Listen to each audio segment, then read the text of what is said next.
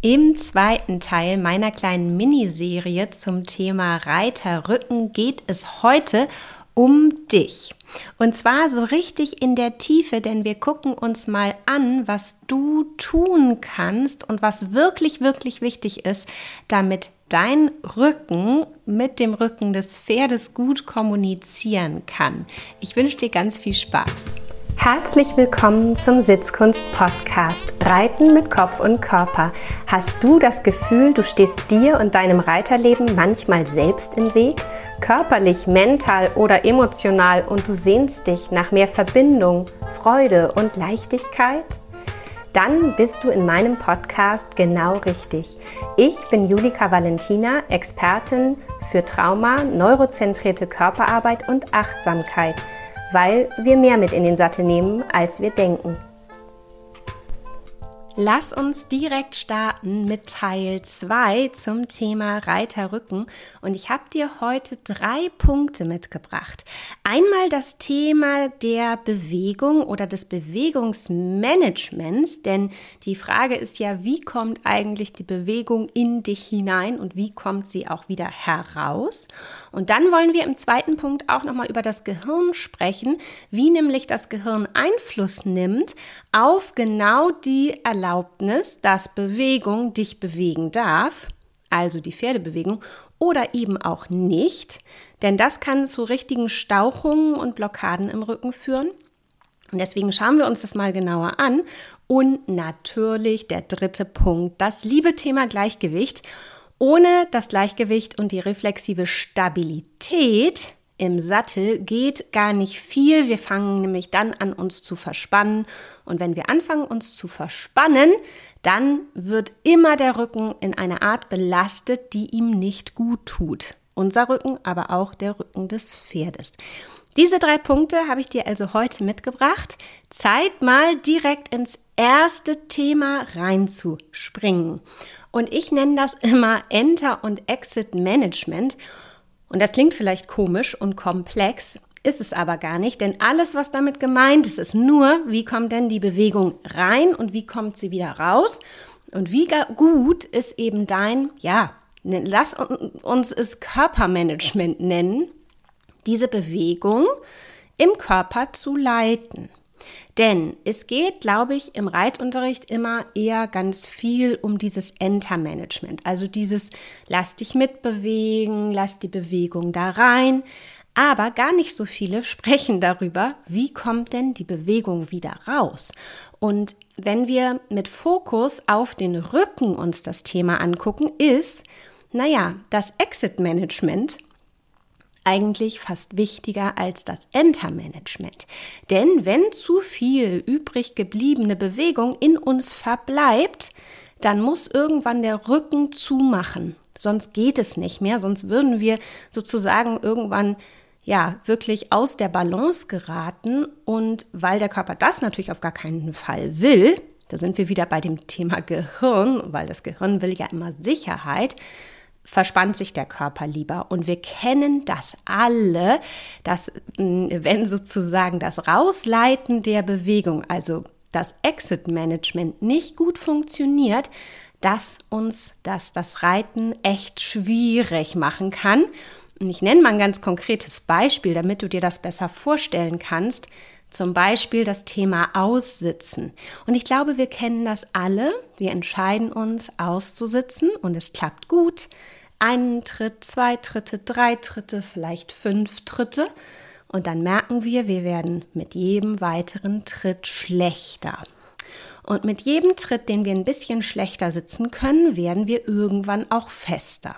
Wir fangen ganz automatisch an zu klemmen, uns zu verspannen, uns irgendwie ja stabilisieren zu wollen, oft eben aber auf eine Art und Weise, die wir eigentlich gar nicht wollen und die letztendlich auch uns im Sitz stört und vor allen Dingen auch das Pferd. Und trotzdem ist uns das allen schon passiert.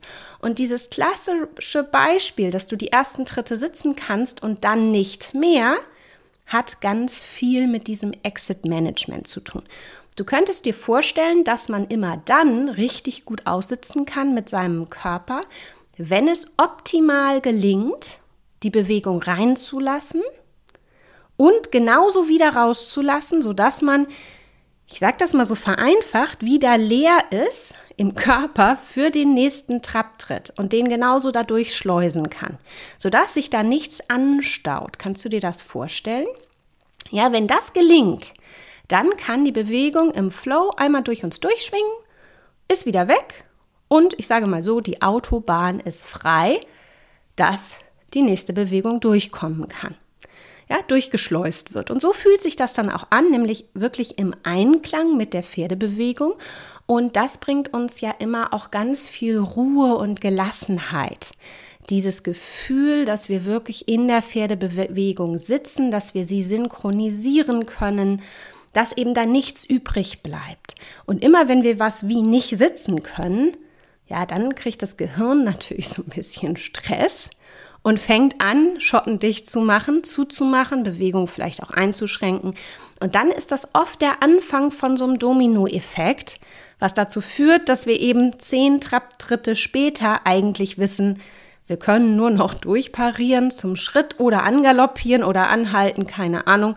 Irgendwie mh, hm, die, das Muster durchbrechen, stoppen, weil wir einfach auch spüren, aus diesem Teufelskreis kommen wir gar nicht mehr richtig raus. Und das ist tatsächlich dann auch das Beste, was du tun kannst.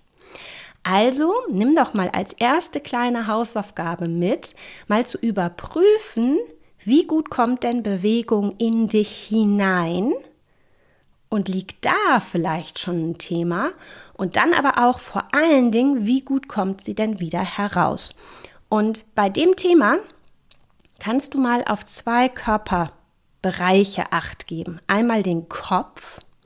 Also inwieweit hast du das Gefühl, dass der Kopf wirklich so wie nach oben Bewegung Richtung Himmel rauslässt oder Richtung Hallendach?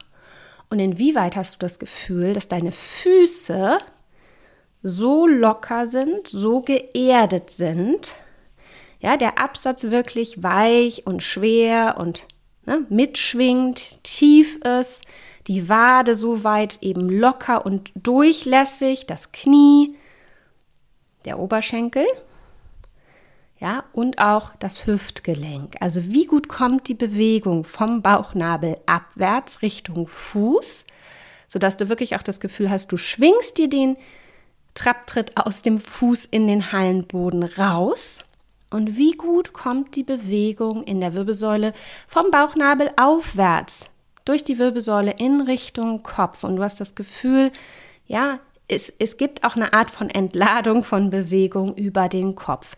Und wenn diese beiden Ausgangsbereiche, Kopf und Fuß, ihnen ihren Job gut machen, ja, dann bist du echt schon einen richtig, richtig großen Schritt weiter zu einem lockeren, schwingenden Sitz. Und Dabei ist es halt aber super wichtig, dass du richtig schön auch aufgerichtet bist. Ja, also darüber spreche ich ja in Teil 1 dieser kleinen Miniserie. Weil wenn dann sozusagen die Aufspannung zwischen Kopf und Fuß nicht richtig stimmt, sondern eher eine Art Verspannung ist, dann funktioniert das nicht. Das heißt, der eine Baustein ist hier wirklich auf den anderen angewiesen ja, das heißt, guck wirklich da auch nochmal in das Thema Aufspannung hinein. Und nun haben ja ganz viele Reiter entweder ein Thema mit der Beweglichkeit und dem Mitschwingen im Rücken, so im Lendenbereich, klassisch so der untere Rücken. Viele Reiter haben genau da auch Schmerzen, Festigkeiten und haben auch das Gefühl, sie können deswegen nicht so richtig gut einsitzen, schwer sitzen, sich mit dem Pferd verbinden, dieses Gefühl von Tiefsitzen im Pferd sitzen. Und der Grund dafür, der kann auch in einem verspannten Hüftbeuger liegen. Der große Hüftbeuger, das ist der Psoasmuskel und der verspannt nicht nur dann und verkürzt sich, wenn wir einfach zu viel sitzen und ja, lass es mich einmal an dieser Stelle laut sagen, Sitzen ist wirklich das neue Rauchen ähm, und tut uns Reitern wirklich gar nicht gut, weil es uns speziell in Bereichen verkürzt, die wir eigentlich total mobil und vital brauchen. Das heißt, Hausaufgabe Nummer zwei, guck mal so ein bisschen, wie viel sitzt du denn am Tag und wo kannst du vielleicht auch dein Sitzen, ja, ich sag mal, minimieren? Wo kannst du deine Routine verändern? Denn unser Körper ist immer ein Spiegelbild unserer Routinen. Und am Anfang ist sowas sehr mühsam, ja.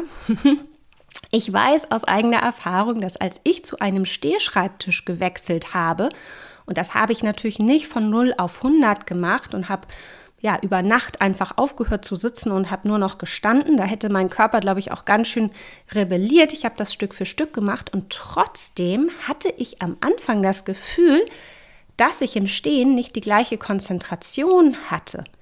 Ich brauchte irgendwie länger für Dinge und dann hat natürlich mein Gehirn mir sofort vorgeschlagen, mich doch lieber wieder hinzusetzen, damit ich effektiver bin und schneller meine Ziele erreiche. Jein. Also ja, für das Ergebnis in dem Moment habe ich dann auch gemerkt, ich bin wirklich schneller im Sitzen und, und bin da irgendwie schon so wie mehr zu Hause. Ist ja auch klar, weil ich die ganzen letzten Jahrzehnte solche Aufgaben immer im Sitzen gemacht habe. Aber ich habe meinen Körper daran gewöhnt, dass er in Zukunft das auch im Stehen kann. Und so hat sich mein Körper, mein Gehirn daran gewöhnt, dass ich eben in allen möglichen Positionen arbeiten kann. Ich arbeite auch im Liegen auf dem Bauch mit aufgestellten Unterarmen und einer Halbrolle unterm Bauch. Das ist ein super Tipp, der wirklich einfach auch diesen großen Hüftbeuger mal so richtig schön aufdehnt. Und so wechsle ich eben in einem Arbeitstag zwischen verschiedenen Positionen. Und ja, ich weiß, wenn du angestellt arbeitest oder vielleicht einfach räumlich da die Möglichkeiten nicht hast, dass das dann immer so ein bisschen nervt mit solchen Vorschlägen, weil man sagt, ah, das ist ja gar nicht umsetzbar. Aber wie wäre es denn, wenn du zum Beispiel immer zum Telefonieren vielleicht aufstehen kannst? Oder, oder. Also manchmal ist da eben auch unser Schweinehund ganz gut am Werk und der, ja, der mag es ja gerne gemütlich und gerne so wie immer und der mag nicht so gerne Veränderung und ähm, ist sich da auch ganz einig mit unserem Unterbewusstsein und ja, mit unserem Gehirn, die sagen, oh, hat doch eigentlich ganz gut geklappt. Aber mh, hm, versuch doch mal, dich da ein bisschen herauszufordern. Du wirst den Unterschied einfach auch beim Reiten merken. Also, mm, ein Thema ist eben wirklich dieser Hüftbeuger. Und wenn der verspannt ist, dann kann es so weit kommen, dass er wirklich auch ein Hohlkreuz kreiert, weil die Art und Weise, wie er in unserem Körper liegt und wo er im Lendenwirbelbereich ansetzt, eben dazu führt, dass wenn er sich verkürzt, er an den Lendenwirbelkörpern sozusagen zieht durch diese Verkürzung und tatsächlich richtig ein Hohlkreuz entstehen kann. Und der zweite Fakt über den Psoasmuskel, der mindestens so wichtig ist wie das Sitzen, ist, dass der Psoasmuskel sich bei Stress und auch bei traumatischen Erlebnissen verkürzt. Denn er ist einer der Muskelgruppen, die sofort dann reagieren, wenn so ein bisschen Alarm ist. Und das kann ja schon sein, wenn wir einfach ein Leben haben, in dem es immer wieder heftige Zeiten von Stress, von Belastung gibt oder eben auch immer wieder Situationen, in denen wir hm, hilflos sind oder uns so ohnmächtig fühlen der Situation gegenüber. Immer dann gerät unser System ganz automatisch im Sinne des Überlebensmodus in eine Flucht oder in eine Kampfreaktion oder eben auch in ein Freeze, also in ein Einfrieren.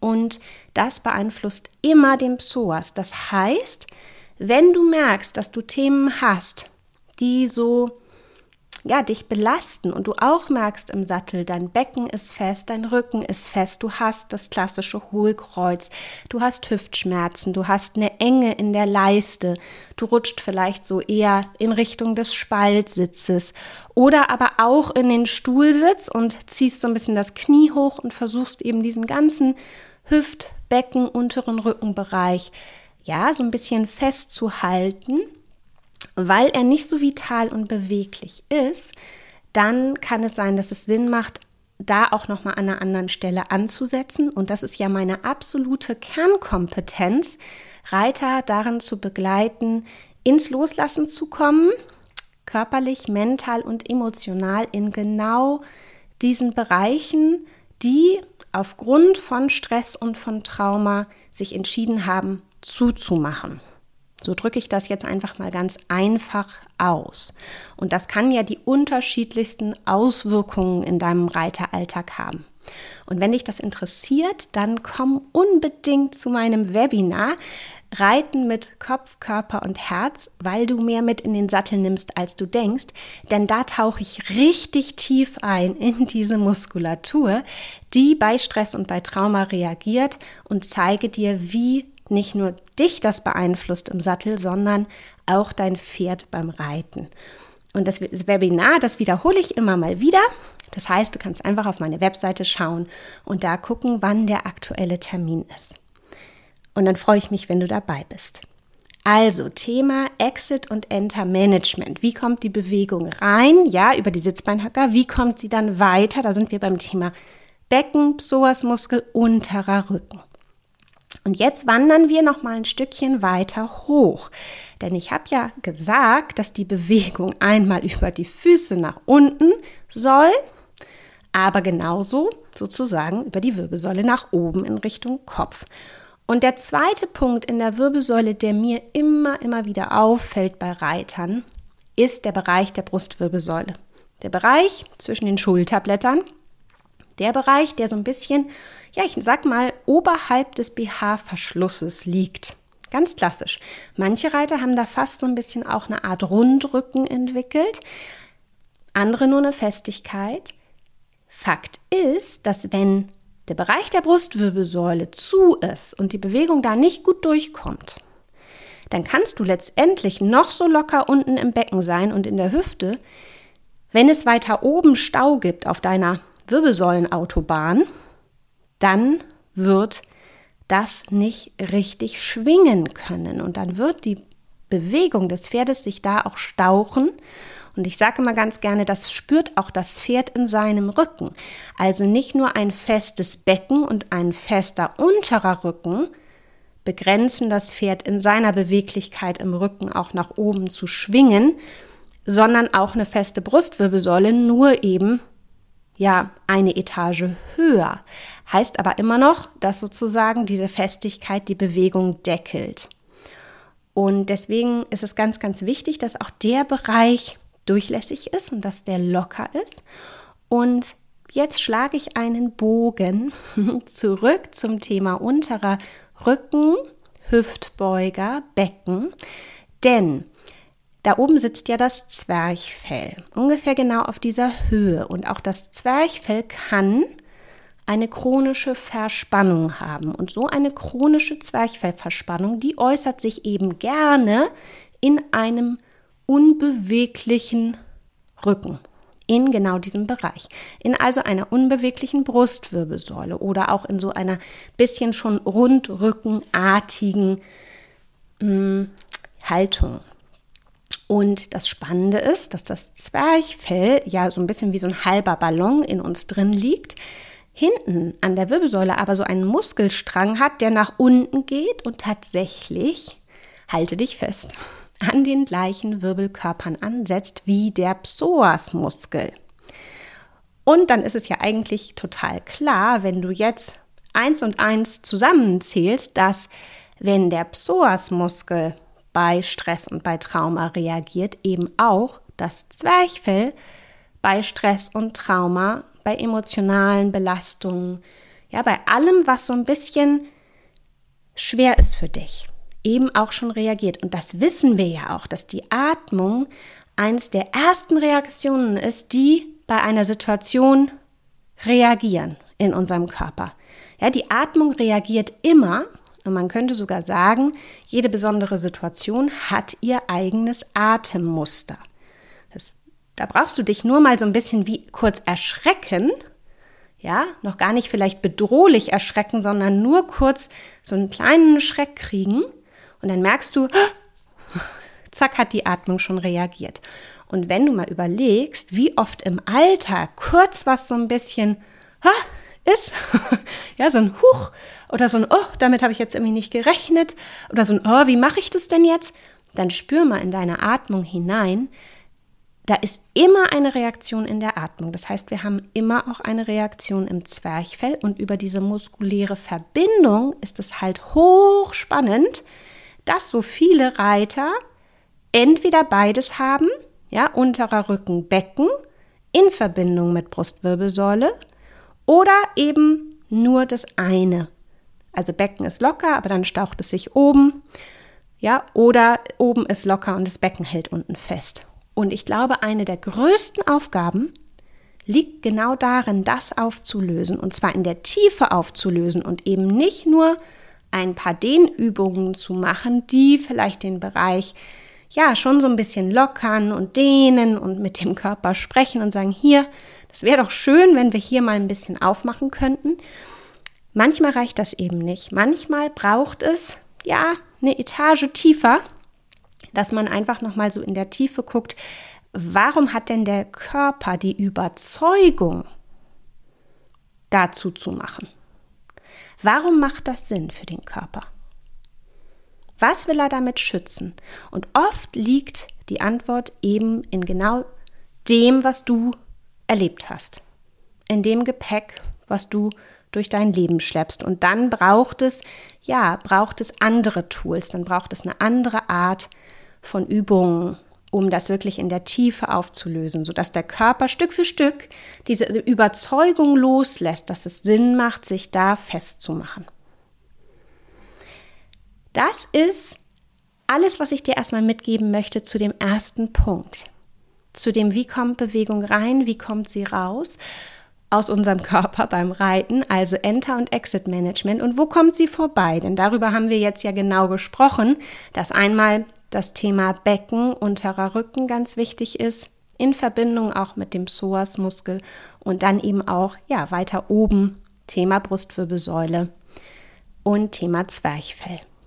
Und im zweiten Punkt möchte ich nochmal über das Gehirn sprechen. Und ich habe das eben ja schon so ein bisschen mit einfließen lassen und dir auch gesagt, na gut, wenn dein Gehirn einen Schreck hat, dann kann es eben gut sein, dass es auch Beweglichkeit einschränkt und vor allen Dingen, dass es immer eindimensionaler wird. Stell dir das mal so vor. Also das Gehirn will ja immer Sicherheit und Überleben. Es möchte zu jedem Zeitpunkt dein Überleben sichern ein bisschen egal wie, also ob du dabei jetzt besonders glücklich bist, vital, beweglich und Lebensfreude verspürst, ja, krass gesagt, ist dem Gehirn das ein bisschen egal. Hauptsache, du lebst. Und das ist ein bisschen schwierig, weil wir von unserem Leben ja eigentlich ein bisschen mehr verlangen, oder? Also nur Überleben, so im Überlebensmodus festzustecken, ist ja genau das, was über Wochen, Monate, Jahre oder auch Jahrzehnte uns irgendwann ja so richtig traurig machen kann, vielleicht auch depressiv machen kann und so die Lust am Leben nehmen kann, je nachdem, welche Belastungen du auch mit dir herumträgst. Und ich spreche da wirklich aus eigener Erfahrung, denn ich habe Jahrzehnte meines Lebens in diesem Überlebensmodus verbracht habe mich fremdgesteuert gefühlt, hatte das Gefühl, mein Leben ist auch triggergesteuert, weil ich so immer aufpassen musste, was geht und was geht nicht. Und ich habe da genau festgesteckt und irgendwann, und da war ich erst Mitte 20, habe ich gedacht, das kann es ja noch nicht gewesen sein. Also wenn das jetzt das Leben ist, hm, naja, irgendwie habe ich mir das anders vorgestellt. Und vorher habe ich immer gedacht, ach ja, das ist die Schule oder das Studium. Ja, ich habe es immer so im Außen den Grund gesucht, dass es sich nicht so richtig geil angefühlt hat. Und dann hatte ich irgendwann alles. Ich hatte einen schönen Job, ich hatte mein Pony, ich hatte eine Beziehung, ich hatte eine schöne Wohnung. Und trotzdem hat sich mein Leben nicht geil angefühlt. Irgendwie. Eher im Überlebensmodus, so würde ich es heute ganz klar definieren. Dieses Wort kannte ich aber damals noch nicht. Und ja, von außen betrachtet war ich, glaube ich, irgendwie so eine normale, junge, erwachsene Dame, aber nach innen eben gar nicht. Und es hat mir ganz, ganz viel Lebensfreude genommen und letztendlich auch ganz viel Freude und Möglichkeiten im Reiten, weil mein Pony schon damals mir immer ganz klar das auch gezeigt hat, dass das so richtig schön so nicht werden kann.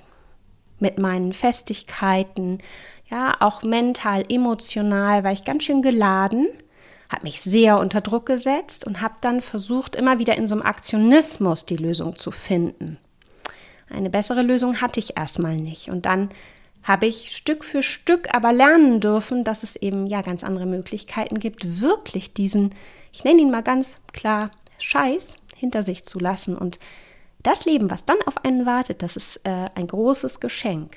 Und so ein Gehirn mh, mm, ist ja sehr schnell in der Reaktion. Und deswegen ist es auch sehr schnell im Zumachen. Und genau das hast du im Sattel ganz sicher schon erlebt, dass so ein Gehirn wirklich in Millisekunden Schnelle zack zumacht und man denkt so, huch, eben ging das doch noch und jetzt irgendwie kann ich das plötzlich nicht mehr sitzen oder, oder äh, mental irgendwie plötzlich kommt der Mindfuck äh, und macht mir einen Strich durch die Rechnung, obwohl eben eigentlich doch noch, ich sag mal, schönes Wetter war, kommen die Gewitterwolken und man denkt so, hm, ja, und es ist oft, dass es eben das Gehirn sich nicht nur körperlich ausdrückt, sondern mental und emotional genauso. Das heißt, wenn du da mal so in die Reflexion gehst und mal guckst, guck immer auf den drei Ebenen. Denn da sind wir alle auch total individuell und es kann bei jedem auch ein bisschen anders sein. Der andere, eine merkt es total körperlich und der nächste merkt es eher so mental. Ja, Glaubenssätze, Mindfuck. Und der nächste merkt das emotional und sagt, boah, oh, ich kann so schlecht geduldig sein oder ich werde dann doch irgendwie so subtil aggressiv, ich kann es dann nicht gut aushalten. Ja, das ist so super unterschiedlich und manchmal haben wir eben auch einen Mix. und manchmal kann sich das auch verändern oder von der Tagesform bestimmt sein, was wir mehr spüren. Also guck immer auf allen Ebenen. Und wenn das für dich neu ist, diese drei Ebenen, in Bezug auf dein Reiten anzuschauen, dann kannst du mal total gerne meinen Quiz machen. Da kannst du rausfinden, ob du ein Körpertyp bist, ein Denkertyp oder ein Emotionstyp, also wo der größte Schlüssel liegt für Veränderung, ja, wo du vielleicht ja auch deinen ersten Schritt machen kannst. Und genau dafür habe ich dann so ein kleines Mini-Training für jeden Typen gemacht, was du ja bekommen kannst für 0 Euro nach dem Quiz. Das schicke ich dir dann zu, sodass du da wirklich auch so deinen ersten Schritt machen kannst. Denn das Gehirn arbeitet eben ja sehr facettenreich, sehr komplex, aber auf eine Art eben auch sehr einfach und sehr schnell.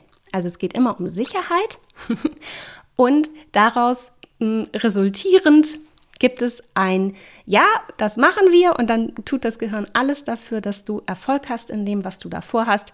Oder wenn das Gehirn sagt, nee, Sicherheitswarnung, das ist irgendwie nicht sicher oder da gibt es Bedenken, wird eben auch alles eingeschränkt. Und das kann dazu führen, auch im Rücken, dass da eben, ich sag mal, dein Gehirn am Werk ist, dein Nervensystem und du vielleicht deswegen im Rücken nicht beweglich bist, dich verspannst oder auch Schmerzen hast, weil dein Gehirn einfach das Gefühl hat, hier ist irgendwie Gefahr im Verzug. Und dabei geht es dann eben nicht klassisch um den Moment, in dem du jetzt gerade reitest, also dann vielleicht auch, wenn jetzt dein Pferd irgendwie zur Seite springt, reagiert ja dein Gehirn und dein Körper, ne, mental, emotional, alle Ebenen reagieren. Das meine ich aber nicht, sondern wenn es eben nicht ums Hier und Jetzt geht, sondern darum, dass dein Gehirn aufgrund aller Erfahrungen generell schon das Gefühl hat, dass es eher auf dich ein bisschen aufpassen muss, dann kann es eben sein, ja, dass es dich wirklich auch einschränkt und dass du dadurch auch unbeweglicher bist oder dein Gehirn Schmerzen kreiert. Letztendlich ja immer mit dem Ziel, dich zu schützen. Das war der zweite Punkt. Kommen wir zum dritten Punkt, das Gleichgewicht. Gleichgewicht und eine gute bewegliche Stabilität in der Bewegung ist für Reiter das A und O total klar, oder?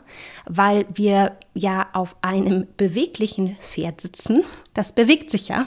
Wir sitzen ja nicht auf einem Stuhl. Und dieses Pferd bewegt sich ja auch noch in verschiedene Dimensionen und Richtungen.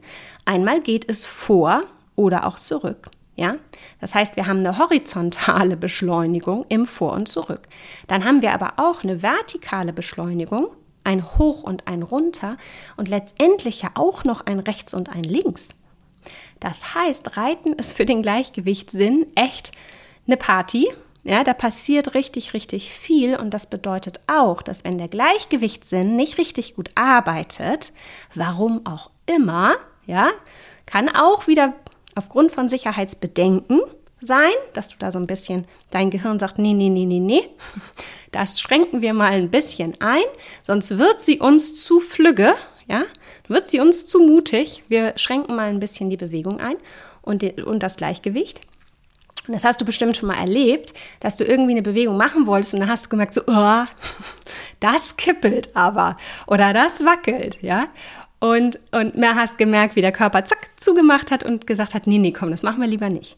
Und dann war im Zweifel auch deine Reaktion ja richtig zu sagen, so, nee, okay, äh, das ist noch zu schwierig oder das ist jetzt heute hier gerade nicht richtig. Und also das heißt, ne, behaltet mal im Kopf, das Gehirn ist für dich. Letztendlich will es dich schützen, aber es agiert eben oft aus dem, was es in der Vergangenheit erlebt hat, erfahren hat. Und wenn es da eben einige Situationen in deinem Leben gab, und da gucken wir wieder in diese drei Schichten, körperlich, mental und emotional, wo das Gehirn ja eher festgestellt hat, das Leben ist nicht immer sicher, kann es eben sein, dass es so ein bisschen in der Vergangenheit stecken geblieben ist. Also in der Wahrheit der Vergangenheit. Und du es aber im Heute merkst, und das kann manchmal total frustrierend sein, weil du willst, ja, du willst im Hier und Jetzt und du willst Veränderung und du willst weiterkommen im Reiten und mit deinem Pferd und es nervt dich total, dass du da feststeckst. Und dass dass du irgendwie denkst, so was ist das denn? Ich mache doch schon so viel und mache meine Übungen und nehme Unterricht und, und, und mach doch schon irgendwie so viel so richtig. Und diesen Frust, den kannst du auflösen, wenn du anfängst, wirklich so, ja, mit deinem Nervensystem Freundschaft zu schließen und eben auch mal zu gucken und mal mit ihm zu sprechen, zu sagen, warum steckst du denn in der Vergangenheit fest? Lass uns doch mal das Kapitel äh, neu schreiben. Und ähm, das kann man tatsächlich machen mit ganz speziellen Übungen, die dann auch eben auf allen drei Ebenen wirken, ähm, weil es eben bei jedem auch so die Eingangstür ein bisschen anders ist. Und dann kann man total viel machen, denn gerade auch beim Bereich Gleichgewicht kann man wirklich die verschiedenen Systeme, die zum Beispiel eben für horizontale Beschleunigung oder für vertikale, also hoch runter, vor zurück, ja, die kann man direkt beeinflussen. Man kann wirklich so zielgerichtet in der neurozentrierten Arbeit arbeiten, dass man sich genau angucken kann, nicht nur, wo ist das Defizit, wo arbeitet denn das Gehirn hier nicht richtig oder wo macht es irgendwo auch schottendicht. Und dann kann man da aktivieren und wirklich direkten Unterschied merken. Und das ist so krass, dass ähm, manchmal wirklich der Aha-Moment Sekunden später da ist und man denkt, das kann ja jetzt nicht sein. Das kann doch wirklich nicht sein, dass ein Problem, was ich gefühlt seit Jahrzehnten habe, ja, was mich richtig schon nervt und ich habe schon alles versucht und dann mache ich ein paar Neuroübungen und plötzlich denke ich so, huch, das ist weg.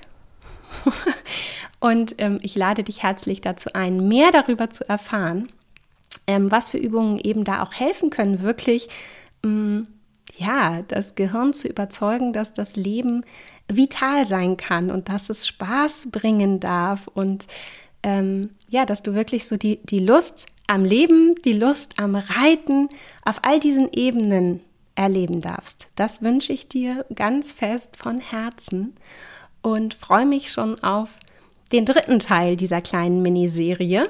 Mm, da geht es nämlich darum, dass wir uns mal so angucken, wie denn aber auch das Pferd ich sag jetzt mal, schuld sein kann an deinen Rückenschmerzen oder eben daran, dass dein Rücken nicht so ganz frei schwingen kann. Denn Reiten ist ja, so wie ich immer gerne sage, ein Dialog mit allem, was wir sind.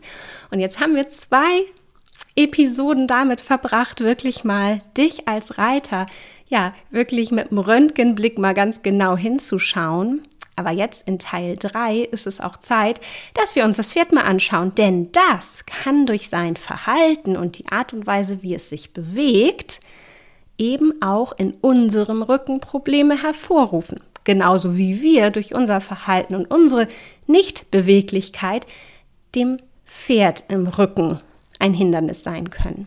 Ich lade dich also herzlich ein, dir auch nächste Woche Teil 3 anzuhören. Ganz viel Freude mit dem Input von heute und alles, alles Liebe für dich und dein Pferd. Tschüss!